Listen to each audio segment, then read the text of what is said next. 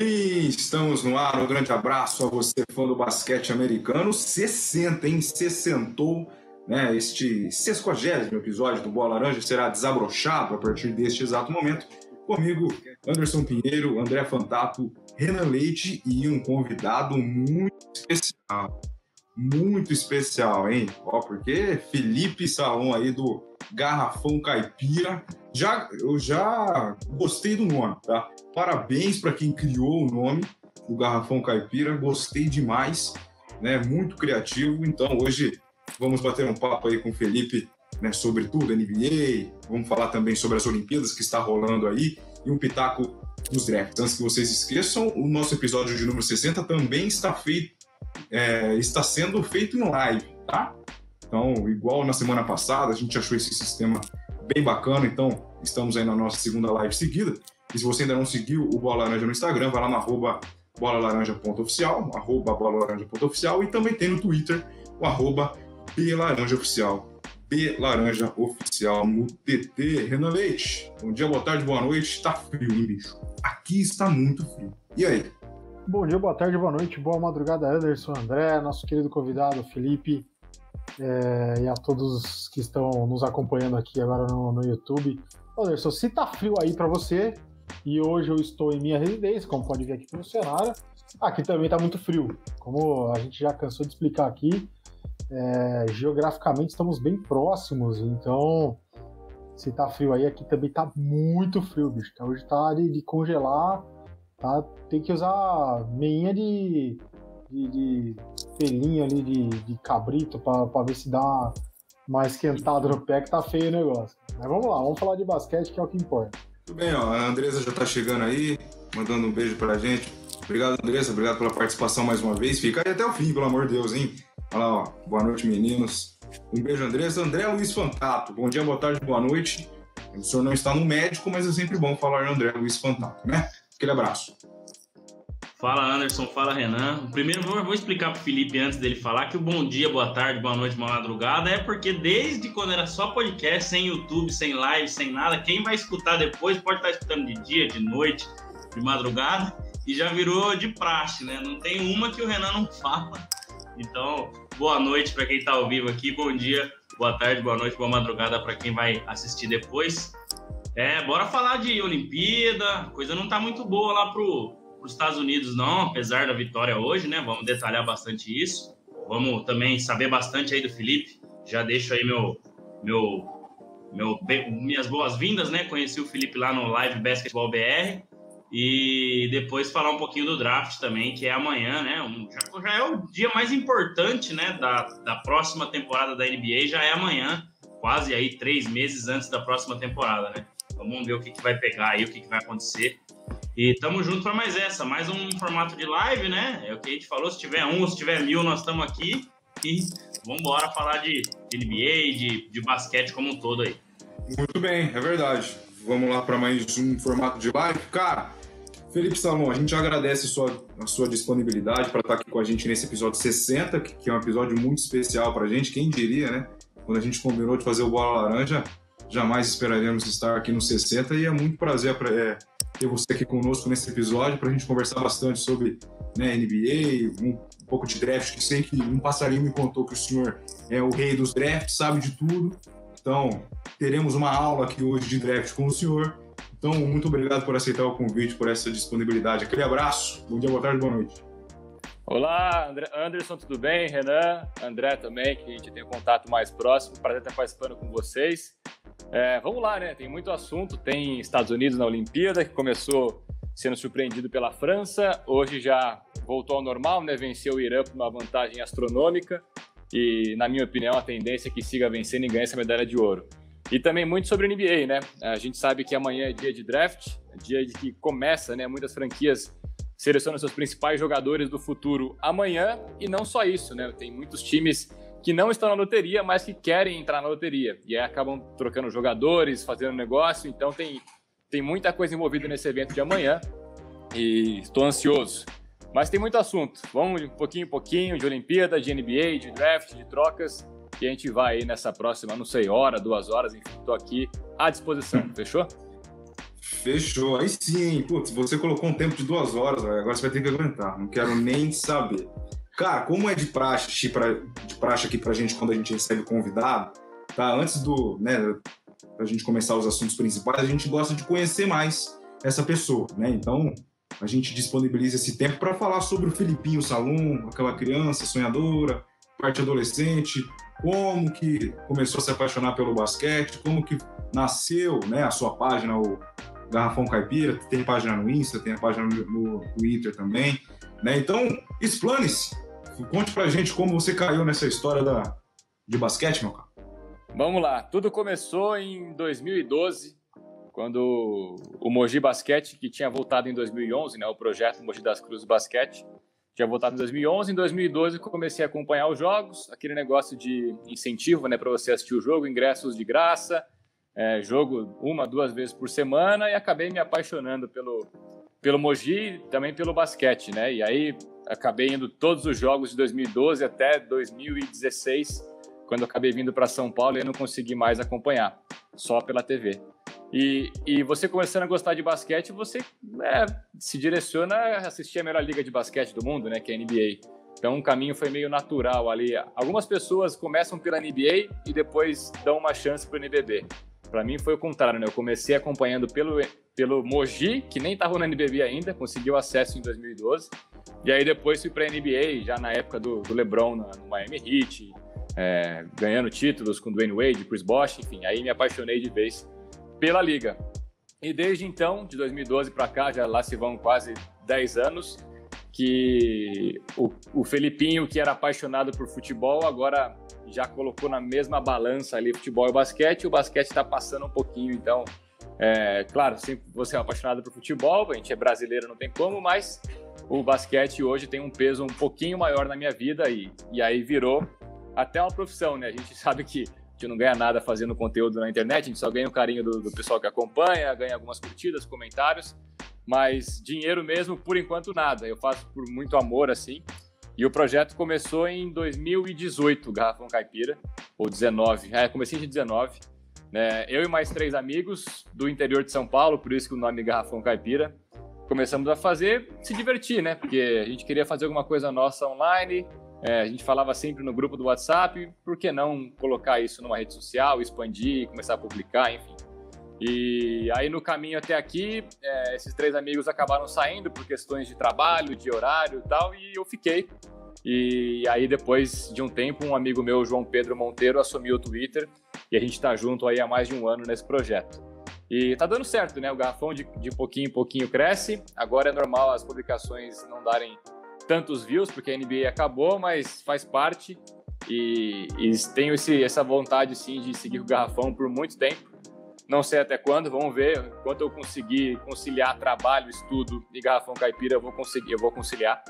É, mas estamos aí. E apoio muito o trabalho de vocês também, porque o Bola Laranja vem com força, participando de lives, fazendo conteúdo no Instagram e no Twitter. E assim que começa, assim que vai crescendo e de pouquinho em pouquinho a gente vai subindo, né? Pois é, estamos aí no mesmo barco, na mesma franquia, digamos assim. Né? Vamos ver aí até onde a gente vai, mas a gente vai indo junto, um apoiando o outro no mesmo conteúdo, aí vai ser bastante legal.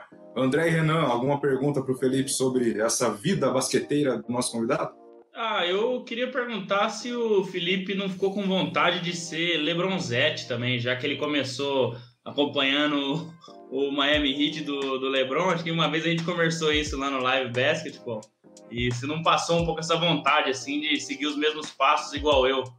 Que que, que, que, que você que, que você acha disso? Já que o Renan gosta do clubismo, né, como ele diz sempre aqui, vou começar com essa pergunta aí, Felipe, que provavelmente, se eu não me engano, você, você falou aqui agora, mas lá na, no, no dia no Live Basketball BR, você falou que foi o cara aí que praticamente fez você gostar mesmo da NBA, começar a acompanhar mais, que foi praticamente o mesmo caso que eu e mais ou menos na mesma época aí, né? Exato, eu não passei vontade não, eu fui LeBronzete por muito tempo, comecei a torcer pro Miami Heat, sim, torcer pro Miami Heat, não, torcer pro LeBron vencer e tal, gosto muito dele. É, depois que ele foi para Cleveland, né, no retorno, aí sim eu torci realmente para Cleveland, porque contra aquele time praticamente imbatível dos Warriors, o bem sempre torcia pro Cleveland, né, os maus torciam pro Warriors, porque ali era muito fácil torcer pro Warriors. E depois, quando ele saiu do Cleveland, para ir para o Lakers, aí não. Aí eu parei de ser LeBronzete, falei, não, Lakers não, né? Vamos escolher um time para torcer, que, que tá na hora. Aí depois de 4, 5 anos acompanhando a NBA, escolhi o Philadelphia 76ers. Talvez uma péssima escolha, mas eu escolhi e, e não estou arrependido. Ainda acredito que essa franquia vai me dar, vai me render bons frutos, me dar alegrias.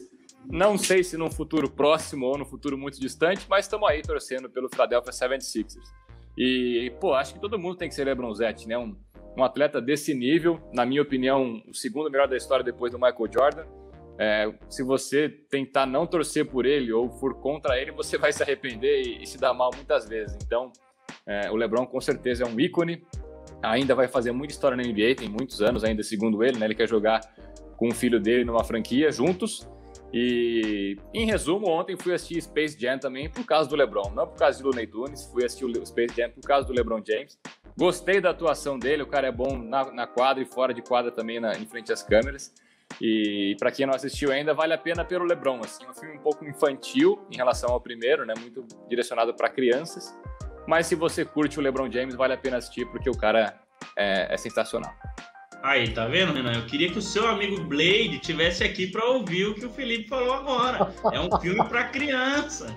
Exato, não tem como cobrar muito roteiro, produção, é para criança. E, não, Agora, e não é um ator, é um jogador que tá fazendo Exato. filme como um ator, né? Agora, para quem é. acompanha a carreira do LeBron em NBA, tem várias piadinhas que você ri muito no cinema sozinho, que a galera às vezes não acompanha. E aí não pega o, o, motivo da Sim. piada. Ontem eu ri sozinho umas três, quatro vezes no cinema. Acho que acharam que eu sou louco, né? Mas eu entendi a piada e os caras não pegaram a referência.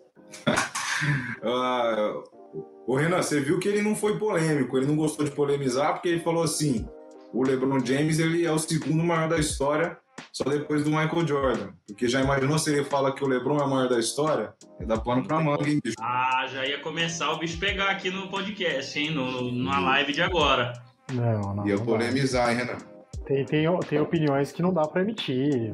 Uma dessas é uma coisa. É isso mesmo. Não, a, a, gente respeita. Por mais que às vezes a gente até ache alguma coisa, a gente respeita a hierarquia da coisa e mantém o Michael Jordan. É, Felipe, política, futebol e quem é o melhor da NBA, a gente não fala aqui no, não, no, não. no, no Bola Laranja, tá? A gente Entendi. não entra não, nesse mas eu tema. acho que isso é um consenso, deveria ser um consenso mundial, né? Michael Jordan é o melhor da história maior Sim. da história. Eu gosto muito do que o Romulo Mendonça fala, né? Como jogador, o Jordan é o melhor. Agora, como atleta, o LeBron supera o Jordan, porque o Jordan não ficou tanto tempo assim no auge e não tá com, não tinha o vigor físico que o LeBron tem hoje com a idade que o LeBron tem. Mas como jogador e, e figura de basquete na NBA, é o Jordan, né? Não tem como. Pois é. Meu caro André Fantato, duas mensaginhas na tela aí. O boa noite da Mônica né? Dando boa noite, meninos aí. Tudo bem, Mônica? Um beijo pra você. Tá aí com a gente de novo. De novo, você viu que coisa, rapaz? E a Andressa já falando lá, que tá seguindo já o Garrafão Caipira. Boa, Andressa, obrigado. Aí Você sim. tá vendo, né, Felipe? Aqui não tem mil, duas mil pessoas assistindo, mas se tem um, já tá seguindo. Ó. Isso que é, é fidelidade. É, a é gente é faz conteúdo de qualidade. Se tem uma pessoa ou dez mil pessoas assistindo, não, não importa. A gente faz é com o maior prazer. Bom, vamos começar então o nosso primeiro assunto, que é Olimpíadas, né? Olimpíadas aí que às vezes é um esporte que você gosta esteja num horário impossível de você acompanhar, né? Por exemplo, futebol tá às 5 horas da manhã, 5 e meia da manhã, o basquete foi 1h40 da manhã, aí já é um horário já meio natural para quem acompanha a NBA, né? Mas vamos falar um pouco dessa seleção americana, né? Que, bom, antes das Olimpíadas, né? Naqueles amistosos pré-olímpicos ali deu, a gente achou, ah, mas ali não é nada, né? Ali tá tudo bem não vale nada. Aí começou, perdeu para a França. Né? Mas ontem já enfiou uma sapecada no, né, no, no Irã, né? venceu o Irã e amanhã né, tem mais um. Amanhã não, dia 31, né, André? Você preparou aí a, a telinha dos próximos jogos? Sabadão. Isso. Sabadão, dia 31. Isso. Tem aí a terceira rodada. É. Tem a terceira Rapaz, rodada. Chegou uma pergunta em inglês aí, é inesperado, um espectador. Aí ele não deve estar entendendo nada que a gente está falando, e, mas enfim. Mas peraí, deixa eu botar aqui na tela primeiro o que que. É... Rapaz, ó, que coisa. Agora que eu vi. Ah, eu mando por umas páginas lá de tudo que é lugar no Instagram, às vezes aparece uma turma de fora aí e a gente conversa também. Vambora. Ó, deixa eu colocar. Bom, aqui, então. ó, telinha excelente aí, ó, pra gente acompanhar. É, a próxima rodada, então. Vou é. aumentar aqui. Olha lá. Esse site aí é bem bom, viu? Tá bem explanado aí, tá todos os grupos aí, A, B e C, os resultados já aconteceram, onde que vai acontecer é, aí. O OTD, que é o Olimpíada Todo Dia, é fantástico. Tenho muitos é. amigos que trabalham lá, inclusive muitos estão no Japão nesse momento.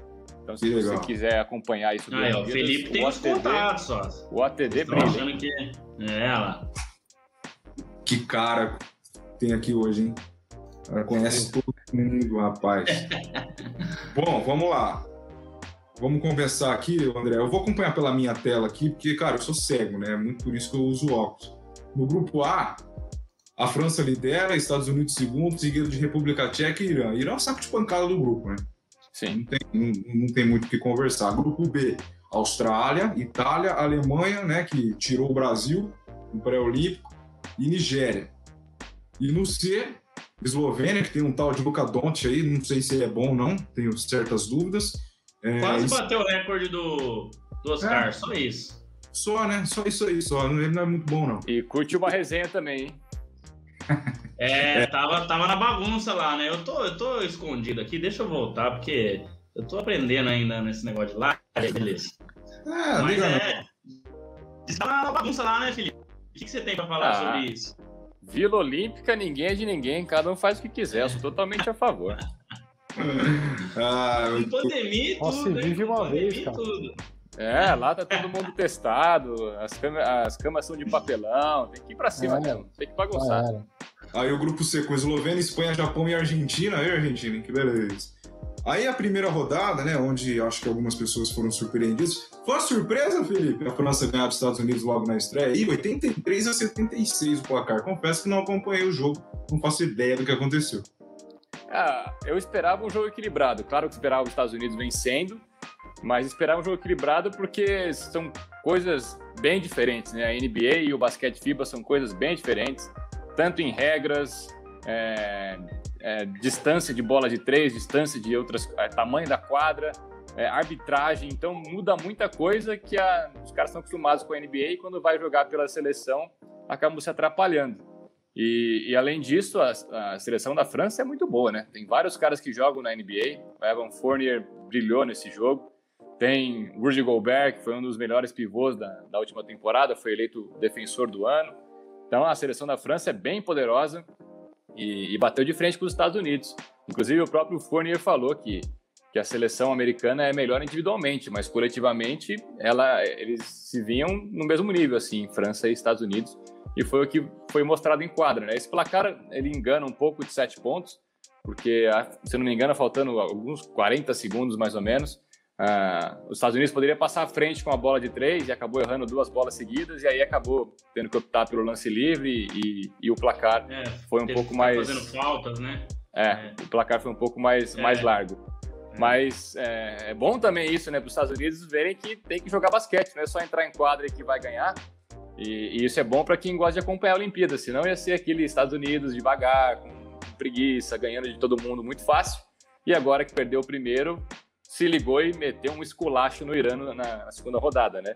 Mas isso é bom, bom para a competição, para mexer com os caras também e mostrar que se eles quiserem vencer essa medalha de ouro, não é só entrar em quadra e brincar, tem que jogar sério em alguns momentos. É, o Anderson, e seguindo essa linha desse jogo, é, eu já queria também levantar um ponto aqui e também mandar para o Felipe, depois o Renan também falar. Eu acho que eles sentem muita dificuldade. Eu acho não, né? Eles sentem muita dificuldade ainda em jogar no basquete FIBA, né, Felipe? Eu acho que essa questão de não ter aquela regra dos 5 segundos ali dentro do garrafão, até mesmo a distância, né, da linha de 3, que é um pouquinho diferente, por mais que não seja nada demais, mas é da onde o cara tá acostumado.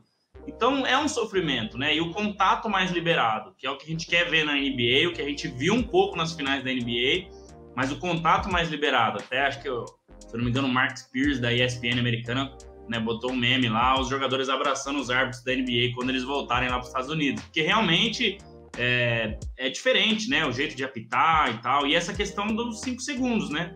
A França ficou com o Gobert ali e, e gerou muita dificuldade para os Estados Unidos. Então, eu acho que a maior ameaça deles é isso: é se adaptar, jogar lá e, e, enfim, usar mais o talento coletivo, né? Porque no individual, às vezes, não vai, não vai dar muito certo, até pela maneira de marcar, maneira de jogar, que é um pouco diferente. Acho que é um pouco por aí, né? Acho que foi aí o sofrimento dos Estados Unidos que controlou meio que a partida, né? Parecia que estava bem. Eu acordei realmente nesse finalzinho aí que você falou. Depois eu assisti o reprise. E quando eu vi, falei, ah, os Estados Unidos, não sei como perdeu esse jogo. E realmente, é, mas essas foram as dificuldades. Você vê até o placar baixo, né? Os Estados Unidos marcou 70 e poucos pontos aí, como a gente viu. Então, enfim, é, acho que é mais ou menos nessa linha aí, né? Com certeza, com certeza. E tem também o fator surpresa, né? Os Estados Unidos não conhecem todos os franceses que jogam lá.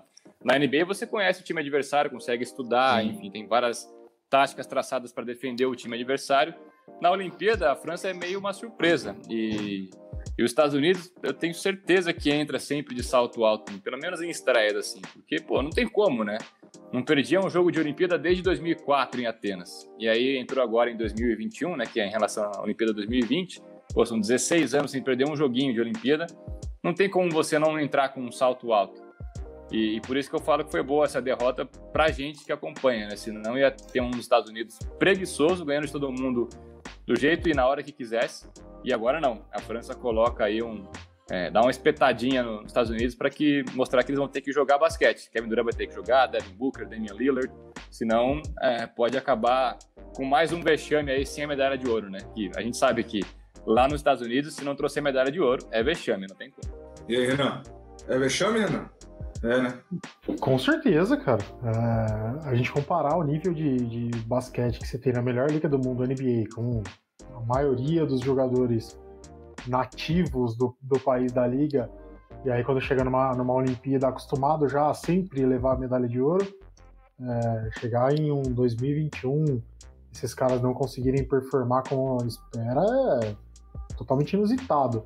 Mas eu tô com o André e com o Felipe, foi uma soberba assim mesmo. Entraram meio que, tipo, ah, eu não preciso me adaptar ao basquete FIBA. Quem é a França? Tem aqui dois jogadores que, sei lá, podem até ser bons, mas não vão fazer uma baita diferença assim. E foram para cima e tomaram uma invertida. É... Já contra o Irã, claro, o Irã já é uma seleção bem abaixo do que é uma França, por exemplo. E aí eles já também já deram uma, uma ligada no, no alerta, ó, vamos entender esse jogo aqui direito e tudo mais, e aí passa o trator porque qualidade tem. Então, eu também acho que os Estados Unidos levam o ouro, que não tem uma seleção para bater realmente de frente. Acho que se é, sábado fosse um jogo contra a França de novo, a França não teria as mesmas chances que teve lá no primeiro jogo. Os Estados Unidos já está mais, mais ligado, qualidade de nomes que tem ali dentro de quadra faz muita diferença. A gente fez aqui um exercício aquele dia, né? De ah, quem seria seus cinco iniciais? Eu falei, cara, pega cinco camisas e joga pro alto. Quem pegar, pegou, tá tudo certo. Eles viram que não é bem assim. Mas minimamente que eles consigam se reunir, pensar um jogo melhor, se adaptar melhor às regras FIBA aqui. Cara, não é assim um, é, um universo tão diferente, mas umas coisinhas que às vezes incomodam os jogadores que estão tão acostumados a, a certas regras lá na NBA principalmente esse lance do, do contato mais permissivo aí no, no, no basquete FIBA, né? Então, acho que eles já deram uma, uma adaptada nisso, estão mais, mais ligados. E realmente faz diferença, cara. A gente quer ver esses caras jogando tudo que eles podem, né? É sensacional poder ver tantas estrelas juntas assim. É, então, a gente quer ver isso aí, tirar o supra-sumo desses caras. A gente não queria ver eles levando essa Olimpíada meio nas, nas costas e acho que essa essa batida na cara que a França deu no, no primeiro jogo fez eles acordarem e vai conseguir oferecer até um produto melhor para quem está acompanhando. Ô, André, essa pergunta em inglês aí faz total sentido com o nosso assunto de agora. Põe aí que eu dei uma traduzida aqui. Você viu? Olha lá. É, olha lá. É, não dá para falar o nome. É, é impossível, Mas, né? Mas, ó, é mais, é, é, os Estados tá Unidos tá não ficarão Sim, os, os Estados Unidos não ficarão muito entusiasmados em derrotar o Irã.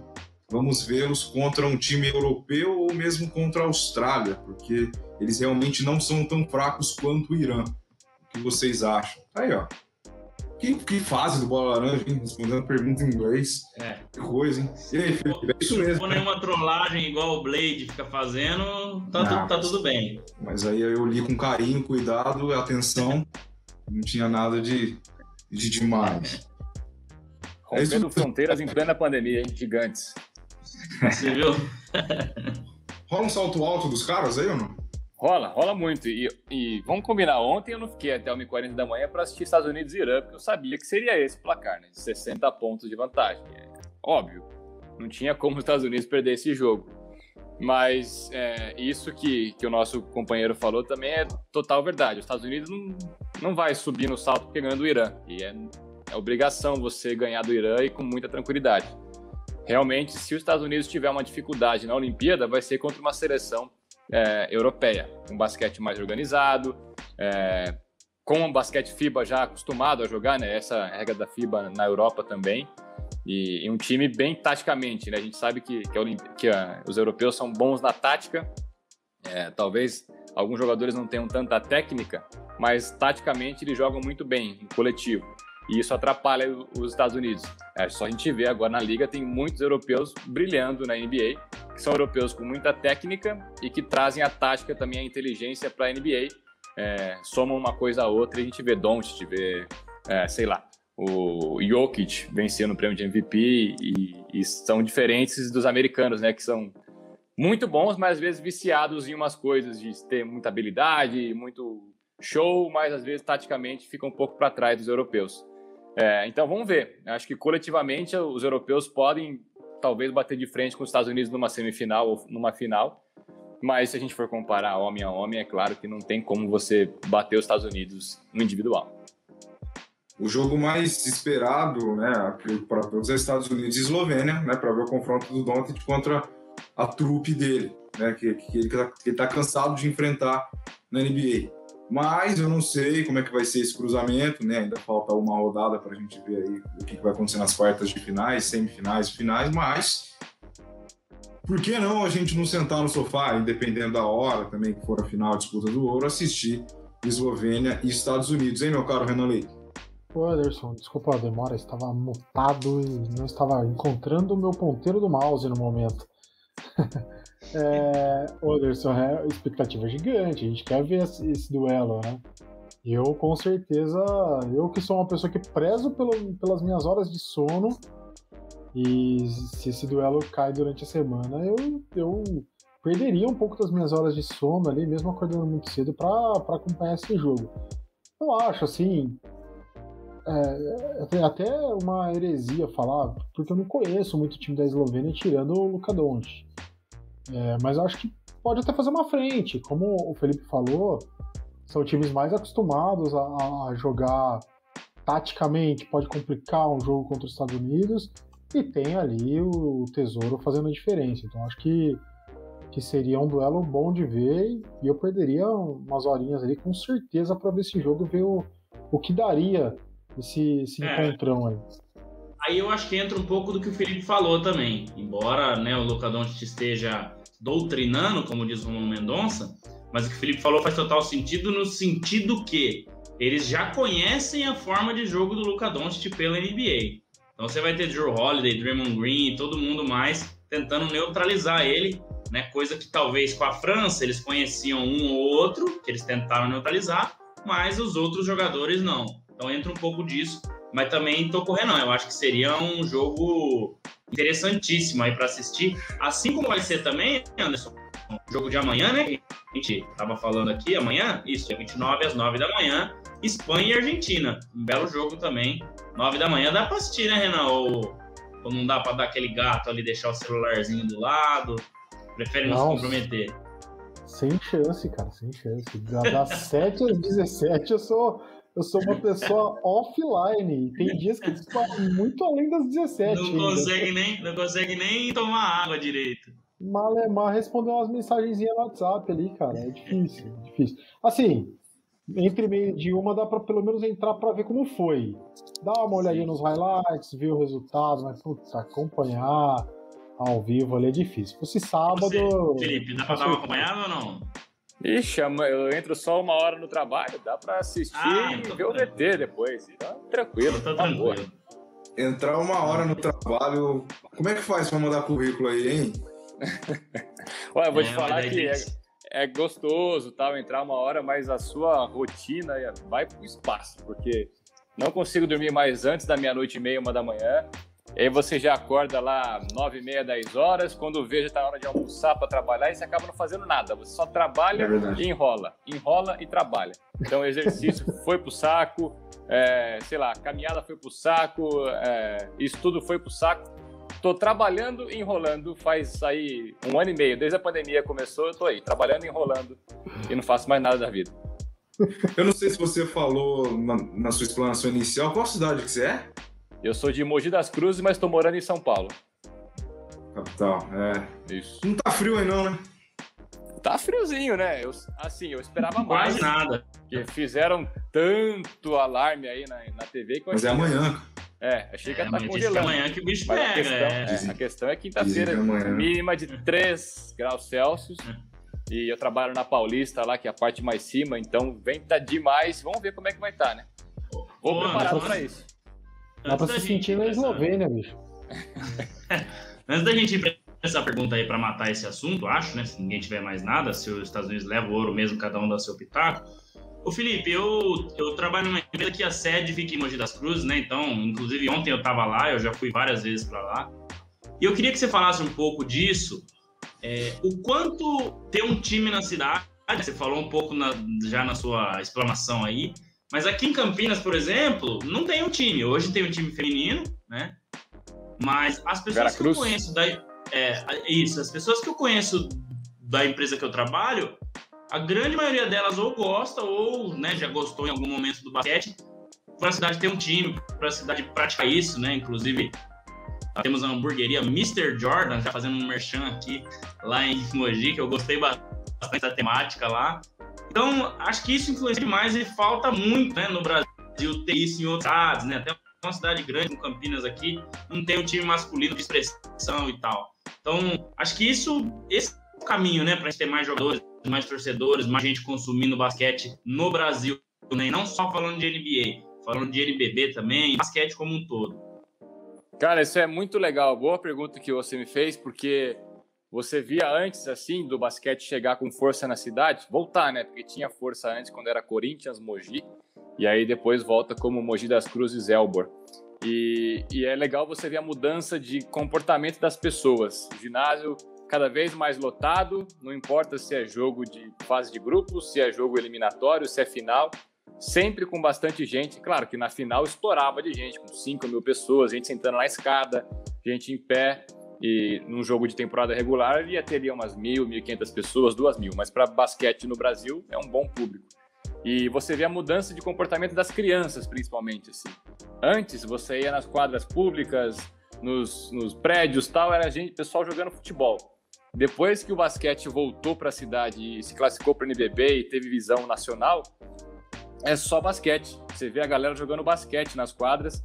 Antes eu via só futebol, futebol, futebol. Agora ah, tem, tem lugares que até tiraram os gols e colocaram só a cesta, porque o pessoal joga só basquete. Então, é uma mudança total de comportamento e, e de cultura. E eu acho isso muito legal, porque a gente é viciado em um esporte só, né?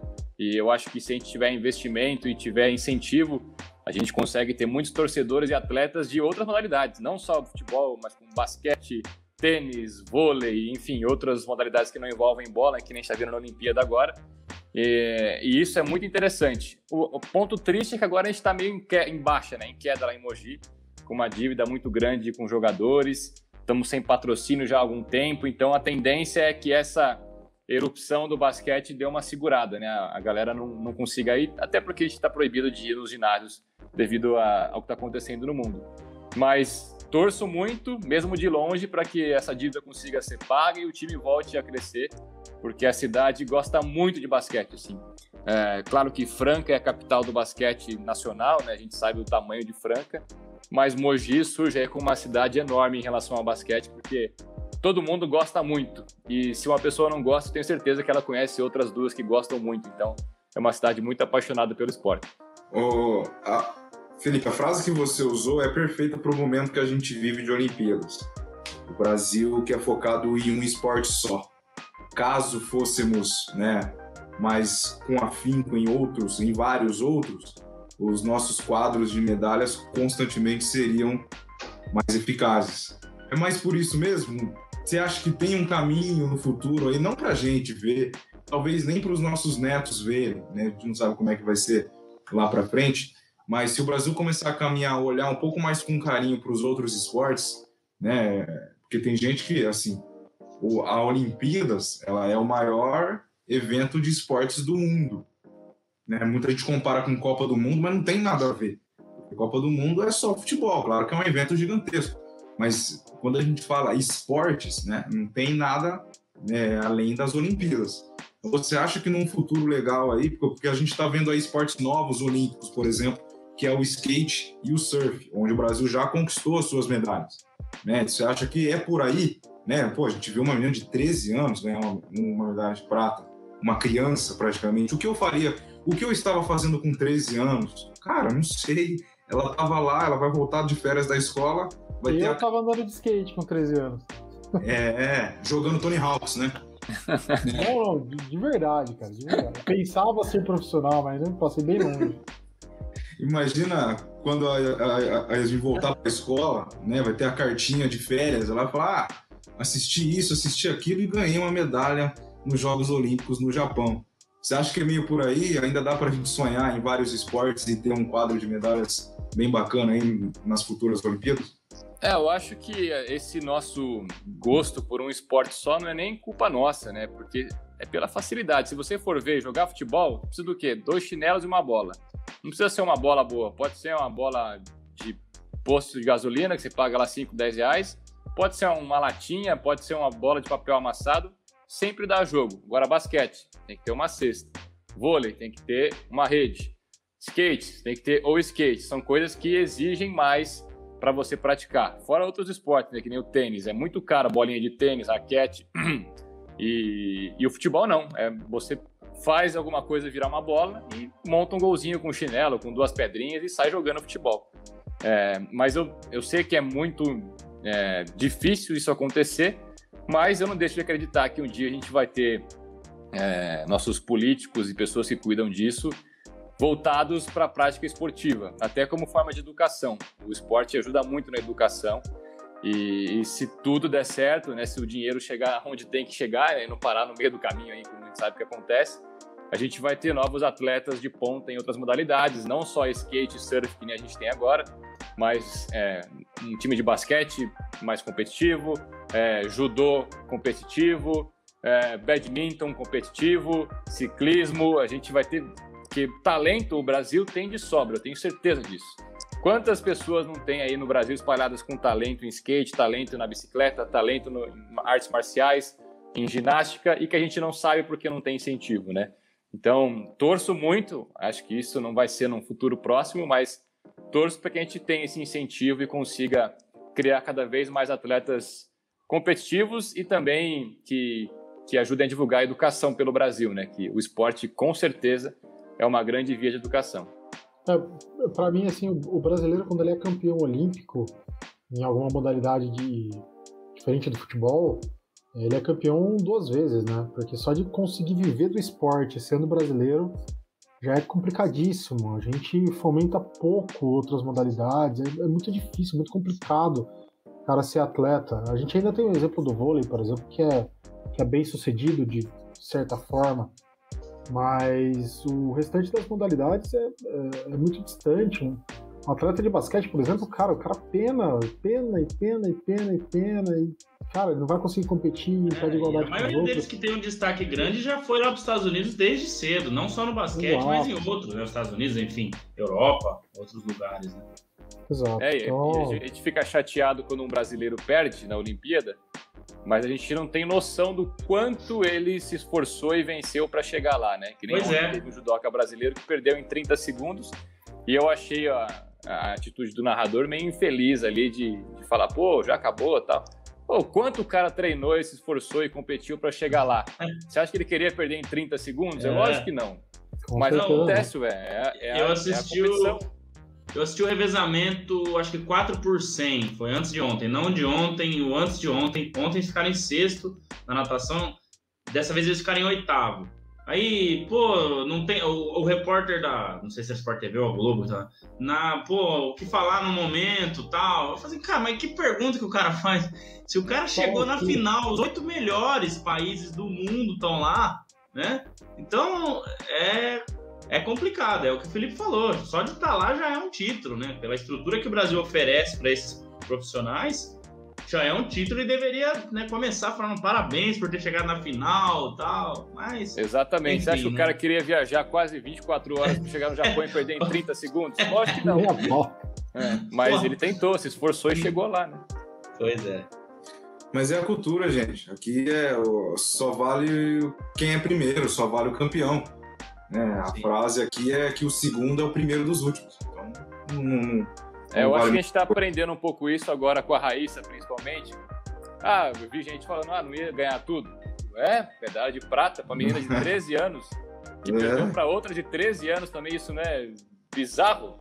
É, é no mínimo bizarro. Um pódio de duas pessoas de 13 anos e uma de 16. O que a Raíssa fez foi gigantesco. Eu não vou esquecer nunca que a madrugada que eu fiquei acompanhando ela. Emocionei também, porque, pô, emociono sempre com o Brasil da Olimpíada. E uma menina de 13 anos representando a gente, com o carisma que ela tem, né, com a desenvoltura que ela tem, e brincando de competir, isso é histórico. Se ela tivesse ganhado a medalha de ouro, ótimo, maravilhoso, feito histórico demais. Agora, a prata é gigante, a prata é enorme. Ela ficou em segundo na Olimpíada com 13 anos. Ela tem pelo menos aí mais 5, 6 pela frente.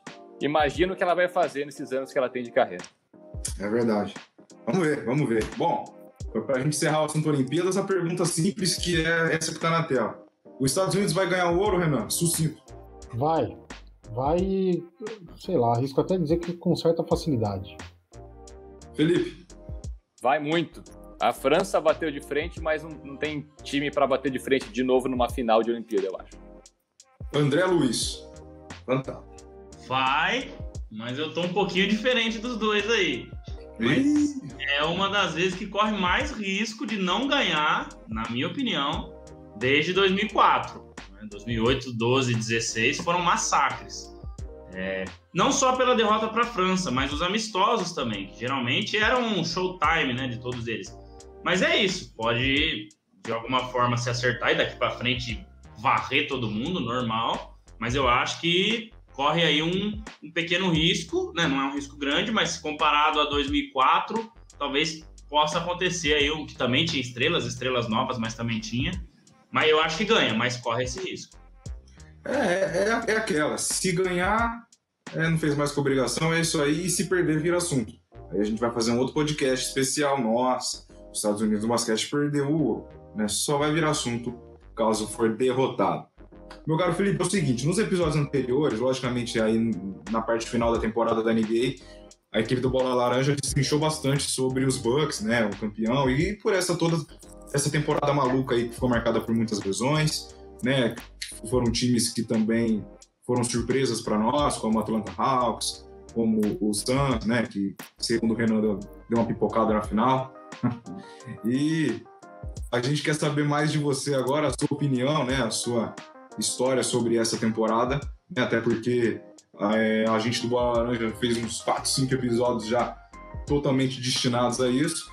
Então, o, o, que você achou do título do Bucks? Merecido? O Suns merecia ter feito algo a mais? O Hawks também acho que parou cedo ou foi longe demais? O Antetokounmpo realmente machucou o joelho aquela vez ou foi uma, ou foi uma brincadeira? Porque realmente não pareceu aquilo, né? Enfim, fica à vontade para falar da temporada da NBA.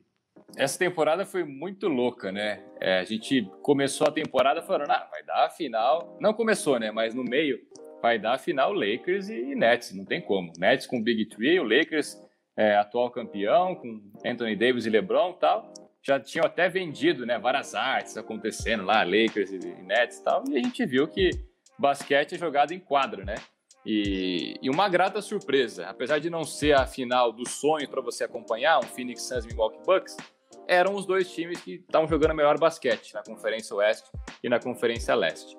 Essa lesão do Tetocompo foi um negócio de outro mundo, assim. É, sinceramente, quando eu vi a cena, vi o jeito que ele saiu de quadra, eu tinha dúvida se ele ia jogar mais um jogo na temporada. E o cara vai e já abre a, a, a série final jogando, jogando bem, como se nada tivesse acontecido. Ele colocava a mão no joelho de vez em quando, mas ia para cima, dava toco, enterrava, jogava Atlético que nem ele joga sempre. E, e, isso foi uma das coisas que mais me surpreendeu, assim, sinceramente, na final. Uh, o Suns É, pode ser até que pipocaram um pouco, mais ainda por ter vencido os dois primeiros jogos, né? E, e para mim já tinham encaminhado assim o título, não via o Suns perdendo, mas legal demais também ver a reação do Bucks, né? Porque o time merece, né? Foi vai bem na temporada regular há muitas temporadas já, chegava na, nos playoffs e o Budenholzer se atrapalhava lá e virava chacota.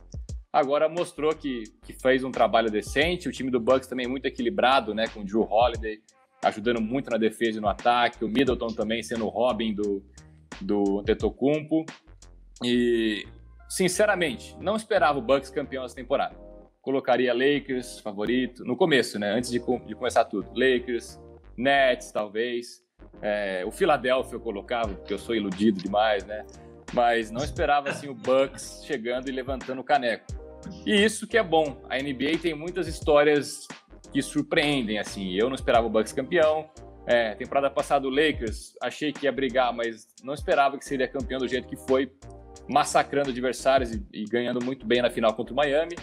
E, e, é por isso que eu curto essa liga, né? Às vezes eu fico até duvidando, pô, será que essa 2 a 0 na final é real ou é para vender a final e o time empatar e levar para 5, 6 jogos, 7 jogos? Mas não, é que a liga é bem equilibrada mesmo e os times se enfrentam praticamente aí semanalmente, duas, três vezes né, por semana, nas finais e, e cada jogo tem uma história. Então achei muito louco como espectador, assim, achei uma final bem interessante, bem tática, de uma superação de um lado, né, o Antetokounmpo, e de outro o Chris Paul com o Devin Booker, o Chris Paul que muitos anos de liga queria chegar ao primeiro título, mais uma vez bate na trave, infelizmente, eu gostaria que ele ganhasse um título porque ele merece, mas o título está em boas mãos. O Larry O'Brien vai parar na, foi parar em Milwaukee e o Antetokounmpo merece comemorar porque o cara joga muito basquete. Cara, antes de qualquer coisa, antes da gente continuar, o Blade chegou.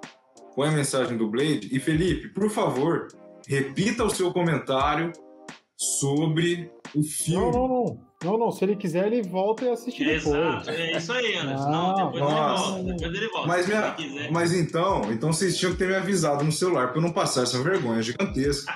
Não, né? Se quiser, não. eu repito. Ele vai não, ficar curioso. Não, não, ele vai ficar curioso. Não, é, eu sou... É, é um Foi complô. você ter falado. Ele vai ficar curioso, ele vai voltar lá depois ele que vai terminar, voltar, vai ficar disponível vai... para quem não tá aqui na live, quem tá trabalhando, quem tá estudando. Depois ele volta lá e vê o comentário do Felipe sobre o Space Jam 2. E aí ele manda os pitacos dele.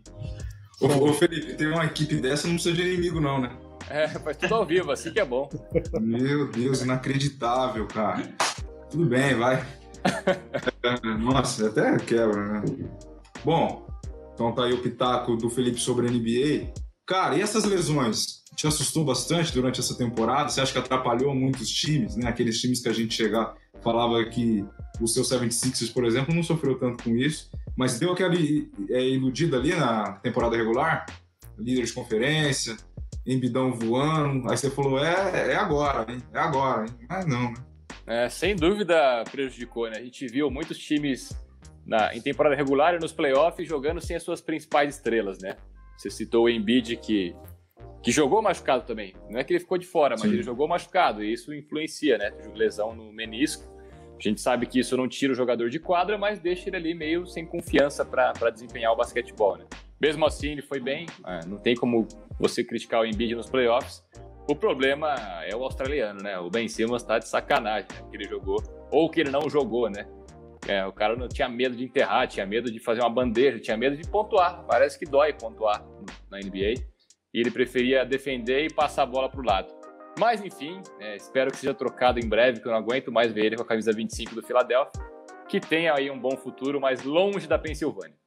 É, e falando no geral, assim, a, as lesões, algumas eu vejo em decorrência do calendário, que foi muito apertado, né? principalmente lesão muscular, assim. Muito jogo back-to-back é, -back, ou a cada dois dias jogando, viagens longas também, e não teve esse período de descanso tão grande que a gente vai ter agora, né, de três meses. Foi praticamente uma temporada colada na outra. Mas outras lesões são por causa de infelicidade mesmo, né? A do Tetocumpo, por exemplo, aterrissou mal e, e o joelho. Uh, de Amoran, Lebron, né? teve uma lesão no tornozelo também, do Lebron também, é coisa de jogo, né? Não é. Caiu em cima do pé, né? E, claro, jogar mais vezes você vai ter mais chance de lesionar, mas não é por causa da repetição de jogos que você lesiona um tornozelo, que você rompe um ligamento. As lesões por cansaço e, e acúmulo de jogos são normalmente musculares, né? E espero que, que na próxima temporada a gente vai ter esse tempo de descanso. Espero que não aconteça tanto, porque a gente chegou em final, na, no playoff aí com muitos caras líderes dos, dos times fora por lesão. E aí você, claro, assiste porque gosta de basquete, mas não tem aquela graça assim de você acompanhar um Utah Jazz sem Donovan Mitchell, um Clippers sem Kawhi Leonard, não um fala Lakers essa palavra, não fala, o... não fala, não fala Utah Jazz, que tem um senhor aqui desse podcast que ele não quer lembrar mais disso é. até pelo menos outubro. Clippers sem Kawhi também. Temos um, temos um torcedor aqui, Felipe, do Utah Jazz. Do Se Utah? você não conhecia nenhum, temos um aqui, ó. É o primeiro que conheço. Real, real, real. O primeiro que conheço. ô, é ô, André, seria, ô, André, seria até uma pergunta minha para você, já que a gente tá até lado a lado aqui, ó. Você tá aqui, deixa os é. dois aqui. Quem vai comemorar primeiro? O 76ers do Felipe ou o Utah do Renan? Rapaz, difícil, viu? O Seven Sixers é, parecia que. Hum. Os dois, né? Os dois esse ano parecia que não, não vai, agora foi. A derrota do Seven Sixers eu acho que foi mais decepcionante que a do Utah, porque ainda o Clippers ainda, ainda jogou um basquete muito bom. O Atlanta também, mas eu acho que o Seven Sixers tinha muito mais, mais time, né? Então, se você olhar por proximidade, até como sai o Seven Sixers dessa temporada, com Ben Simmons para ser trocado e tudo mais o Utah estaria mais próximo. Mas, se tratando de Utah Jazz, né, que já teve o senhor Michael Jordan no caminho por duas vezes, entre outras coisas, para ser campeão tem que soar sangue ali, viu? Pois é. Bom, é. Bucks campeão, vamos ver como será essa próxima temporada, as trocas, mas amanhã, ó, lembrando que a live hoje é dia o pessoal que tá na live ir para depois, dia 28 de julho hoje, né? Você que está aí no Spotify também ouvindo. Amanhã, mais precisamente amanhã, quinta-feira, tem o tal do draft. E agora, senhor Felipe Salom, o Bola Laranja é todo seu.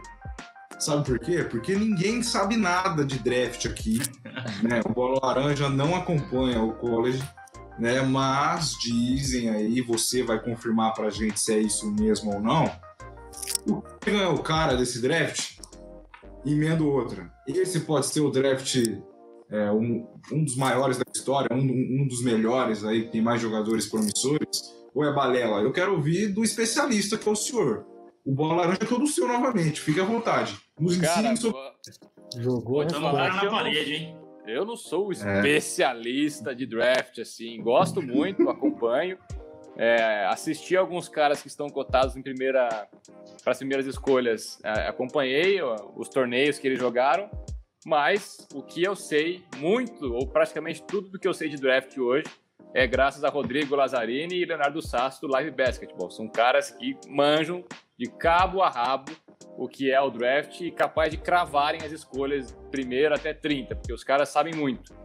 Mas, é, segundo o Rodrigo Lazzarini, que me falou, e se ele fala, eu concordo, esse, esse draft de amanhã, né, quinta-feira, é um dos mais fortes, se não o mais forte dos últimos tempos, com nomes muito promissores. E, inclusive, podemos ter várias negociações aí de hoje para amanhã, é, em termos de posição de escolha, de jogador que pode ser trocado por escolha de draft. E então não é só novos jogadores que estão chegando na NBA. A gente pode ter, por exemplo, o Ben Simmons, que não foi trocado com ninguém por enquanto, pode ser trocado por uma escolha alta e mais algum dinheiro, enfim, tem várias possibilidades para acontecer de hoje para amanhã. A gente tem que ficar ligado também porque muita coisa pode mudar. Mas, falando especificamente sobre o draft de amanhã, seguindo aqui os especialistas americanos e brasileiros em draft, Cade Gunningham deve ser o primeiro escolha. Se não for, parabéns para o Detroit Pistons, conseguiu a primeira escolha e jogou no lixo, né? Como se o Pelicans pegasse a primeira escolha e não escolhesse o Zion Williamson, por exemplo. Era o cara mais cotado e, e óbvio que seria a primeira escolha. É, então, sim, Cade Cunningham deve ser uh, a primeira escolha e deve ir para Detroit. Muitos mal comparam ele com Ben Simmons, fala que é um Ben Simmons que tem arremesso. Hum. Se for isso, legal, porque o Ben Simmons é um bom jogador, mas não sabe o que fazer na, no arremesso. É, vamos com calma, né? Comparar o cara ao Ben Simmons dá uma zicada nele, né? Vamos, vamos fazer. Vamos, vamos com calma na comparação. É, o segundo que muitos dizem pode ser o Jalen Green. Eu, particularmente, não conheço muitos outros. Eu foquei bastante no Cunningham para saber é, por que ele está sendo tão especulado para ser primeira escolha. Então, fui atrás do Cunningham. E depois tem o Evan Mobley, Jalen Suggs. Esse eu acompanhei alguns jogos. Muito bom jogador. E o Scott Barnes. É, só lembrando a ordem de escolhas também, a primeira escolha do Detroit Pistons, a segunda do Houston Rockets, depois o Cleveland Cavaliers, Toronto Raptors e Orlando Magic fechando a quinta escolha. E só lembrar também que a décima, que era do Pelicans, foi envolvida naquela troca lá é, que aconteceu entre Pelicans e Memphis Grizzlies, que levou Steven Adams e Eric Bledsoe para Memphis. Que, e o Memphis mandou o Valanciunas é, pro, pro Pelicans. E essa escolha 10, que era do Pelicans, foi no pacote. Então é do, é do Memphis essa décima escolha. E vamos ver o que vai acontecer, né? Amanhã teremos um grandíssimo evento. Dizem aí que é, jogadores bons estarão disponíveis até a 15ª, 20 escolha, então temos muitas opções. E eu sempre gosto, assim, o Philadelphia tem a 28ª escolha. E eu tenho certeza que vai ser o próximo Michael Jordan, 28º escolhido, porque estão precisando, viu, de um cara decente que chegue para impor respeito. Primeira e segunda escolha vai ser os caras bons, mas a 28 vai ser aquele que vai chegar e vai mudar a história da franquia. O Marvado. O, o Marvado, Felipe, brabo.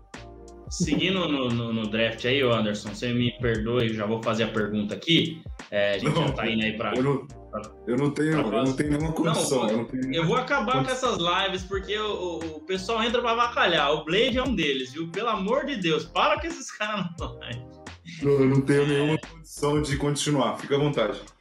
Então, o, o Felipe, é, eu fui perguntado, né, pelo pessoal do Live Basketball BR, fazer até essa menção aí, o Sasso manja demais de draft. Acho que, se eu não me engano, o Ítalo Ferreira era o nome do menino que participou comigo na sexta-feira. Também, cara, conhece todo esse mundo. Esse campeão do surf, hein?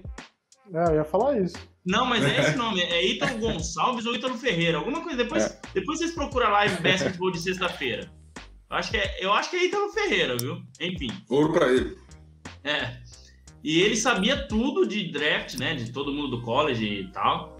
E, e então fazer essa menção aí para ele também. Mas a pergunta que me fizeram era: o Detroit muda de patamar já nessa temporada com o Cunningham ou não? A minha resposta foi não. É diferente a resposta, do. A resposta tá aqui, ó. Aqui, ó. Olha a cabeça aqui, ó. Só o Cade Cunningham vai, vai mexer com o Detroit? Vai melhorar, mas não vai virar contender, é. não vai pegar playoff, convenhamos. É, Dá pra ficar em penúltimo. A comparação, que eu, é, a comparação que eu fiz, Felipe, foi com o Charlotte Hornets, que é, eles levantaram isso também, o Charlotte Hornets dessa temporada. Né? Foi a temporada de estreia uhum. do Lamelo Ball e é, perdeu no play-in, né? Se eu não me engano. Foi no play-in, né? Eles chegaram é, no play-in. É. Só que foi o que eu coloquei. Bom, tinha Terry Rozier, tinha Gordon Hayward, tinha mais outros jogadores ali, um elenco melhor, né, e mais desenvolvido. Então, eu acho que não. Detroit fica na mesma com um cara que talvez pontue demais, né, que, que tem aí Rook of the Year, e isso se se concretizar todo esse hype em cima dele. É isso mesmo? Sim. É... O time do Detroit é muito ruim, né? Pode chegar o cara lá jogando muita bola. Pode fazer uma troca aí, vai, um absurdo que eu vou falar agora, mas LeBron James no Detroit. O que, que vai adiantar o LeBron no Detroit? Nada. Não vai, não vai virar contender. O time é ruim, o time não é um grande centro da NBA. E você pegar o Cade, Cade Cunningham é você pensar em futuro. Agora, é bom para ele se desenvolver. Eu acho que é bom para ele, que nem foi pro Lamelo. Pegar um time fraco, você consegue ter um protagonismo, você joga mais tempo e consegue desenvolver seu basquete mas não vai mudar o patamar do, Detroit de jeito nenhum. É, é um cara para chegar, desenvolver, tentar evoluir um pouco o nível do time, mas diferença assim para pegar playoff, não, acho que nem play-in pega, porque o time é muito ruim. Pode fazer algumas trocas aí, tal, rolar alguma coisa, mas no geral o, o time do Detroit é muito fraco, né? Não tem como brigar por nada na próxima temporada. Cara, você falou em play-in. Legal o play-in, né? Dá para continuar eternamente? Dá uma emoção é. diferente, né? Pra gente é legal, né? O jogador não gosta muito, assim, porque joga a temporada inteira pra depois ter um, dois jogos aí e se perder tá fora. É, Mas é pra quem assiste, aí os sedentários que nem nós assistindo, é muito gostoso, é maravilhoso. Nós participamos do Live Basketball, né, Felipe? Um dia antes de Golden State Lakers e foi é. esse o nosso papo, né? Pro jogador, pra gente é uma maravilha, né? Mas... É justamente por isso, que nem Lakers e Warriors jogam a temporada inteira com lesões, se superando, o jogo duas vezes é. seguidas, né, dois dias seguidos e tá? tal. Aí chega lá no play-in, pega um Curry iluminado, toma um cacete e tá fora. Então não tem muito o que fazer, né? É, pra, pra mim, gente é maravilhoso, mas para quem joga, eu, eu, entendo o lado do, do, dos jogadores. O Curry merecia muito mais, o Golden State merecia muito mais estar nos playoffs, para mim, do que, o, do que o Memphis. Mas numa infelicidade, perdeu ali a partida e ficou fora né? Memphis jogou contra o Jazz, né? Foi Jazz e Memphis. E Isso. seria muito mais legal ter o Curry ali. Não sei se o Renan ia gostar disso, porque talvez o Jazz já perdesse na primeira rodada. Não, brincadeira. Não, Mas... ia apanhar, ia apanhar. É. Curry ia apanhar, quero dizer. Ah, tá. Dos prêmios individuais, Felipe, alguém te surpreendeu? Você trocaria alguém, colocaria aquele em vez daquele? Vamos lembrar aí MVP Jokic, melhor defensor Rudy Gobert, vamos ver, me ajudem aí. É, técnico do ano. Julius Randle. Julius Randle. É, eu concordei com os prêmios em geral, assim. Eu concordei, acho que é. O Ben Simmons poderia ter ganhado o defensor, mas pelo que ele fez na final, não merece ganhar nada. Né? Ele merece ficar longe da, da Filadélfia, pegar outro time. Mas eu concordei bastante, sim, principalmente com o MVP, né? O Jokic foi o cara mais regular, jogou todos os jogos, é, levou a franquia da, dos Nuggets e jogou muita bola, né? Líder em pontos, rebotes e assistências do Denver Nuggets, então não tem nem como falar. E daqui a pouco eu vou cair aqui, tá? Porque meu celular dá uma hora de, de live, ele apaga e depois ele volta. Mas é coisa de 10 segundos assim que eu já volto. Se eu sair, não é mais educação, é só uma questão técnica aqui, tá? Não, já estamos já indo pro final também. Já, tamo, é. já tá piscando aqui, ele pisca as telinhas e tal, ele já dá um sinais. Daqui dois minutos ele vai subir, mas eu volto. Cara, é... então, para a gente já ir fechando, quais são os planos, né, as ideias do Garrafão Caipira para essa nova temporada? Algum projeto novo? Alguma continuação com mais afinco de algo que já foi feito essa temporada? Aumento de equipe, aumento de plataforma, enfim. Fale mais um pouco sobre o Garrafão Caipira, que eu já falei no início da live. Eu gostei do nome. Eu não sei se foi você que deu, mas parabenize quem inventou o nome muito bom. Então, próximos passos do Garrafão Caipira, meu caro Felipe. Sim, nós, como eu falei, começamos em quatro, né, o projeto, mas a ideia do nome foi minha, então agradeço os elogios. Também acho o nome interessante, é um nome diferente, né, de, de, de página de basquete. Apesar que o Felipe não é tão caipira, não, porque Mogi das é, Cruzes é. e São Paulo é praticamente a mesma coisa, mas... É, Mas tá ali, região metropolitana. Mas o sotaquezinho de caipira. Dá uma. E, é. e, a alma também, gosto muito de lá. E os próximos passos são bem interessantes, assim. Eu tô com alguns projetos para a gente ampliar a cobertura do Garrafão Caipira, tanto no Instagram quanto no Twitter. YouTube eu, go eu gosto muito, mas eu não sei se eu consigo fazer, por causa de questão de tempo, de gravação e edição mas tem alguns passos aí que eu quero seguir, não posso revelar ainda porque não está tudo certo, mas a, a, tendência é que nós tenhamos aí um conteúdo bem diferenciado dos outros é, canais que tem na, na, NBA, de, aqui no Brasil, de Instagram, Twitter, enfim. Mas com certeza atualizo vocês nos próximos dias aí, próximos meses. Vamos só acertar as coisas e depois, com certeza, venho com boas notícias. Mas é coisa legal e Instagram e Twitter seguem com certeza comigo com o João Pedro. E quem sabe outras plataformas. A gente vai estudar bastante, ver se tem tempo hábil para isso. Porque é aquele negócio, né? Fazer, todo mundo faz. Agora, fazer com qualidade é difícil. E eu não gosto de fazer as coisas por fazer. Não vou criar alguma coisa para eu só fazer de qualquer jeito. Então, eu gosto de fazer as coisas com calma, com qualidade. E é por isso que eu tenho hoje só um Instagram comigo e o Twitter com o João Pedro. Mas se der para fazer outras coisas com qualidade, aí sim eu vou abraçar YouTube, vou abraçar outras plataformas e com conteúdo de que acrescente, né? Não só postar por postar. Bom, eu, o André e o Renan devem ter alguma coisa para falar para você, mas eu já adianto, cara, desejo todo o sucesso do mundo, que essa nova caminhada desse projeto que está na sua cabeça aí, que se, que se desenvolva o mais rápido possível, com o maior sucesso possível né? E eu já agradeço você pelo, por esse tempo passando aqui com a gente, né? Esse papo muito bom. Então, desejo mesmo muito sucesso para o Garrafão Caipira, que já começou muito bem pelo nome. Né? A gente espera aí daqui 5, 10, 15 anos a gente fale de bola laranja e a gente fale de Garrafão Caipira aí como um dos principais, por que não? Sonhar é, é de graça, né? Ah lá. ah, mas... Desejou. Oh, você de... Ah, eu vou falar pra você, você deseja. Não, ele falou que volta, coisa de 10 segundos. Não, ele volta. Ele volta. Vamos ver. Pô, na hora, bicho. Pô, que legal. Pô, legal, velho. Bom. É, só frisar aqui o pro Blade que ele não precisa Eu avisei, eu avisei que ia cair. Mas tô de volta. E foi bem na hora que desejou sorte pro garrafão caipira. Apagou Você tudo. Vê? Nossa, eu tô bem hoje, né? Eu tô muito bem hoje. Obrigado. Com desejos fortes, né? Mandou energias é, muito boas. Pode complementar, Felipe. É, eu nem lembro que eu tava falando que eu caí aqui e fiquei, perdi um pouco do papo. Não, mas... é, você falou que desejou sorte, aí o Felipe, Felipe caiu. É. Mas eu vou aqui já. É, se o Anderson quiser, a gente já, já faz as, as despedidas aí, é, Felipe.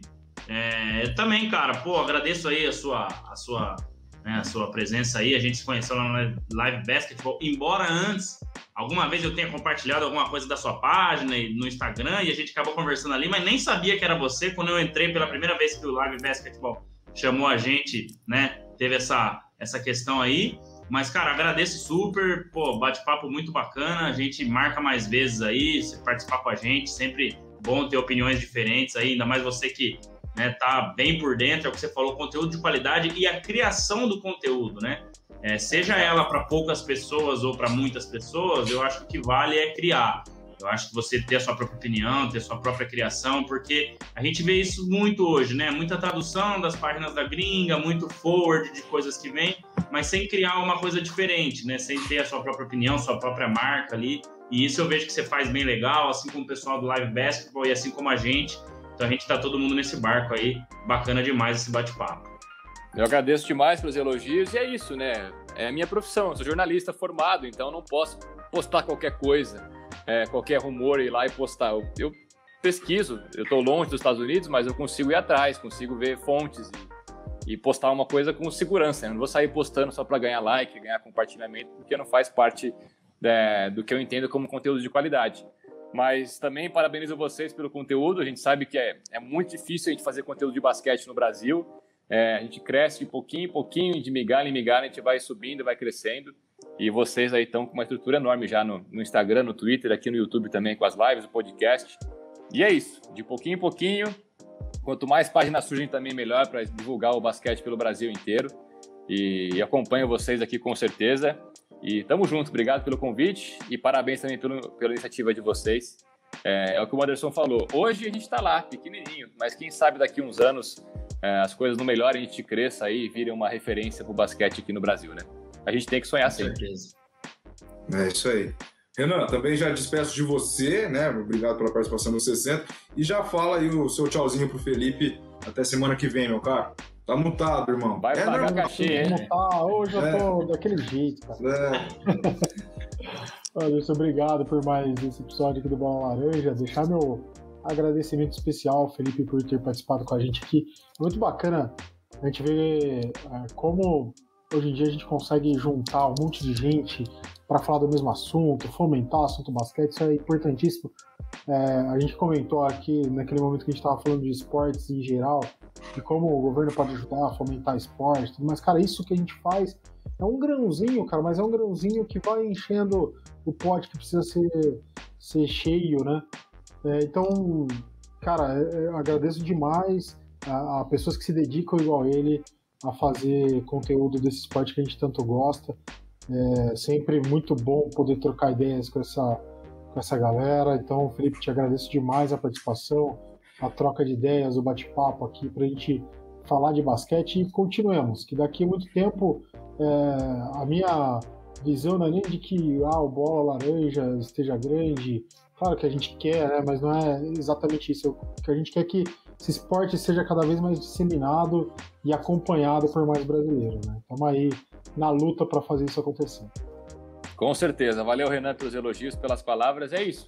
O objetivo final não é crescer e, ser referência no Brasil. O objetivo final é você divulgar o basquete, fazer com que o basquete seja abraçado pelos brasileiros. E eu estou vendo um movimento muito forte em relação a isso. A NBA está crescendo bastante no Brasil. E a gente vê muito mais gente hoje com camisas da NBA andando pela rua do que eu via antes. Então, o acesso aos jogos está chegando, né, pelo YouTube, principalmente da NBA Brasil, e isso divulga, é, leva para o Brasil inteiro e, independente de onde você esteja, você acompanha. Então, o objetivo, pelo menos que eu entendo de todas as páginas de basquete, é divulgar o basquete no Brasil. E o resultado está sendo legal. É claro que é devagar, mas está subindo bastante. E vejo muitos amigos também que antes não se interessavam, agora tentando entender e curtir a NBA. E é isso que é bom demais. Cara, é exatamente isso. É, como você falou, é mais pessoas andando com a camisa de NBA pelas ruas. É a criança chegar para o pai e pedir uma bola de basquete e uma cesta para colocar no quintal da casa, né? Que que o chinelo, em vez de ser o golzinho e a bola toda vez, que ele seja a bola que vai cair dentro do cesto, um cesto de lixo. Vamos falar o uhum. português correto que vire um cesto de lixo, que o chinelo seja a bolinha do cesto de lixo para tentar fazer com que esse esporte que, como o Renan falou muito bem, claro que a gente tem o futebol como né, o maior aqui, mas a gente pode, né, o Garrafão Caipira pode, o Bola Laranja pode e, e todas as outras páginas que falam de basquete pode fazer com que o basquete chegue perto do futebol. Passar é sonhar demais, mas chegar perto já está muito bom. Gente, uhum. Muito obrigado a vocês que participaram na live, né? Você que está é, ouvindo agora pelo Spotify, pelo Google Podcast ou até mesmo pelo YouTube. Não se esqueça de se, de se inscrever no canal, de dar o like, de mandar para um amigo de vocês. E o conteúdo do episódio 61 semana que vem, eu não sei, porque a NBA acabou. Então vamos pensar no que fazer semana que vem. Pode ter Olimpíadas, pode ter mais de draft, que amanhã saem as escolhas pode nascer um assunto aleatório, mas vocês só ficarão sabendo lá nas nossas redes sociais, pelo Twitter, o arroba belaranja.oficial e também lá no Instagram, o arroba bolalaranja.oficial e também aqui no YouTube, podcast do Bola Laranja. Gente, muito obrigado mais uma vez. Esse foi o episódio 60. Valeu, Felipe. Valeu, Renan. Valeu, André. Semana que vem valeu. estaremos de volta e sucesso ao Garrafão Caipira, sucesso ao Bola Laranja. Até a próxima. Valeu.